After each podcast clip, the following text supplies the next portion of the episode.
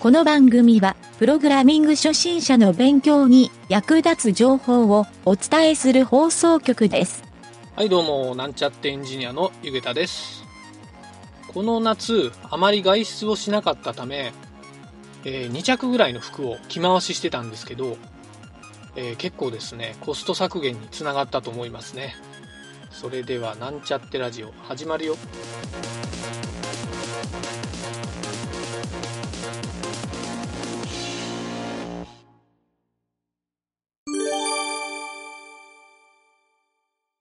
はい、それではプログラミングレッスンの CSS 編に行きたいと思います。今回はトランスフォームっていうのを学習してみたいと思います。このトランスフォームって機能は結構面白い機能で、えー要素をですね、回転したり、拡大縮小したり、移動したりすることをこの一つの命令で、えー実行することができます。はい。ただし、この回転したり、拡大縮小したり、移動するっていうのは、以前ポジションの説明の時にやった座標を移動するっていうのに、見た目は近いんですが、実際はですね、この拡大とか縮小をしてですね、表示をされるこの要素、実は疑似的な要素で、えー元の要素っていうのは、このトランスフォームを適用する前の状態で存在してるっていう。はい。要するに見た目だけを変える機能になりますね。はい。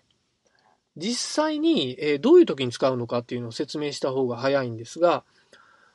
例えばですね、えー何かボタンを画面に表示してですね、そのボタンの上にマウスのカーソルが乗っかった時に、ちょっとボタンが大きくなったり、えーちょっとこう移動したようなアクションをつけるとですね、ユーザーインターフェース的に分かりやすくなると。あ、これボタンだなっていうふうに分かるような、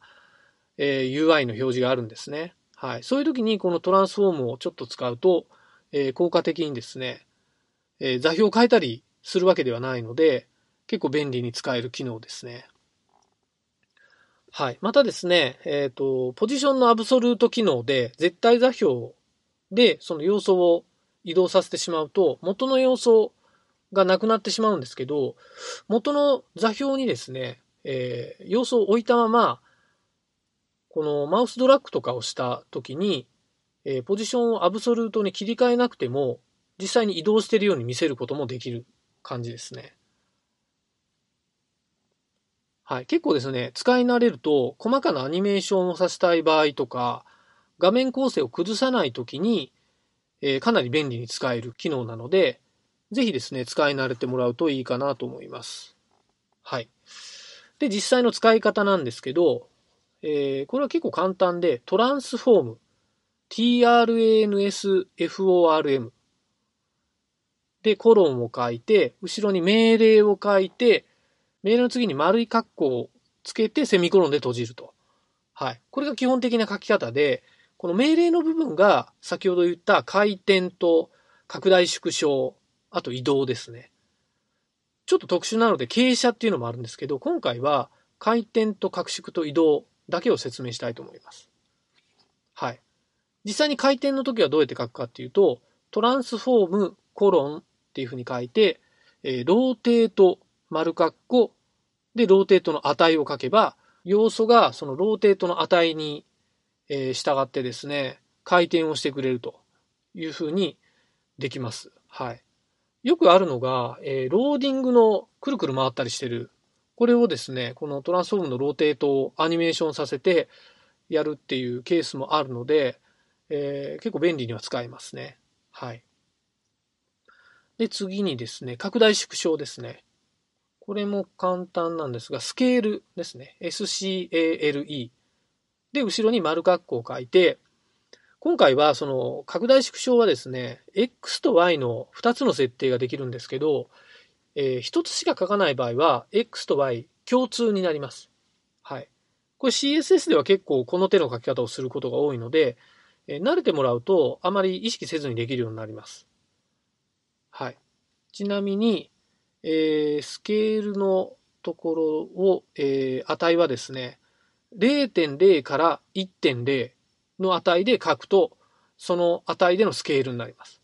ここに2って書くと2倍の大きさになるということですね。はい。0.5だと半分の大きさになると。はい。で、それぞれ x と y、間まで区切って x と y というふうに書くことも可能と。これが拡大縮小の書き方になりますね。はい。でも実際拡大縮小を書いても元の要素の大きさは元のままなので、その周囲の要素はその拡大縮小に合わせて移動したりしてくれないので、えー、ここはですね、ちょっと実際に拡大縮小させたい場合は、本当のサイズの方をいじってあげる必要があると。あくまで疑似要素がトランスフォームっていうふうに覚えておくといいと思います。はい、それではですね、えー、次にですね、移動に関してなんですけど、移動もですね、えー、X と Y の軸があるんですが、えー、まずトランスレートっていう書き方がありますね。Translate トランスレートですね。トランスレートって書いて、丸括弧を書いて、中に、えー、これサンプルですけど、100ピクセル、カンマ100ピクセルっていうふうに書くと、X 軸に100ピクセル、Y 軸に100ピクセル、移動した、えー、要素の表示になります。またですね、えー、これはトランスレート X っていう書き方もあって、これはもう確実に X 軸だけに移動する書き方。またこれと同じくトランスレート Y っていう、この X と Y は実は大文字で書くっていうのを覚えておいてください。はい。こういうふうに書き分けをするっていう方法もありますね。はい。あ、あとですね、ちょっと前後で言い忘れたんですけど、えー、 rotate のところですね。 rotate の実は値。ここはどういう数値を書くかっていうと、回転値っていうのがあってですね、普通の回転だと、例えば半回転させたい場合は0.5って書くんですが、0.5 turn っていうふうに書くんですね。0.5ターン、えー、turn ですね。または角度を書くこともできて、えー、deg。はい。例えば45度だと 45DEG って書くと、えー、回転できます、えー、基本的には時計回りに回転するんですが、マイナスの値を入れると、えー、半時計回りにも回転させることができます。はい。一応ですね、この3つ覚えておくとかなり便利に使えるので、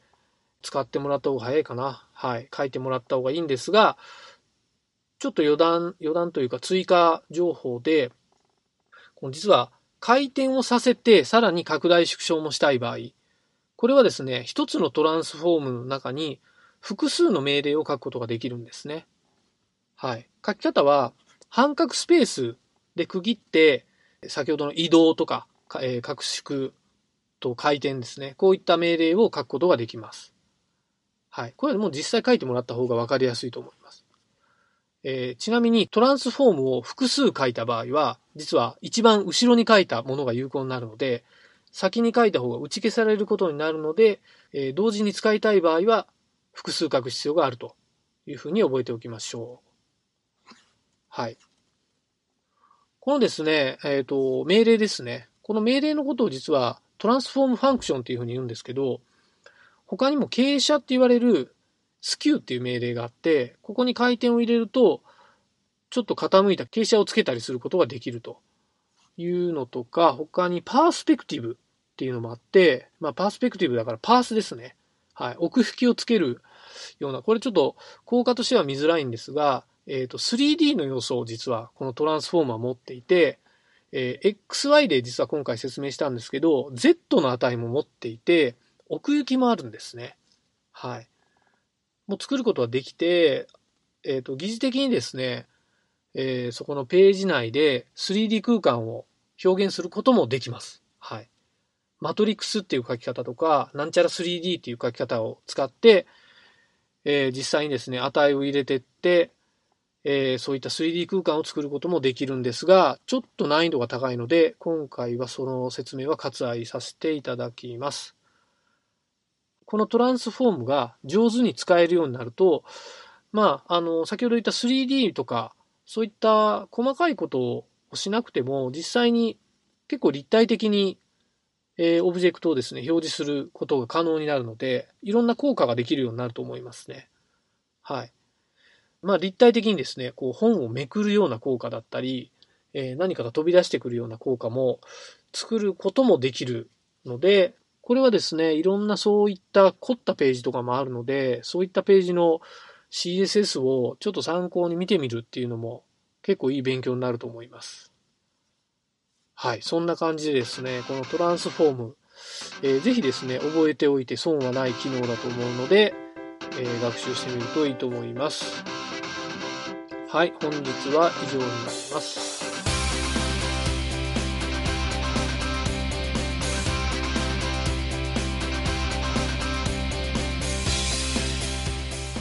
番組ホームページは http コロンスラッシュスラッシュ mynt.work スラッシュラジオスラッシュ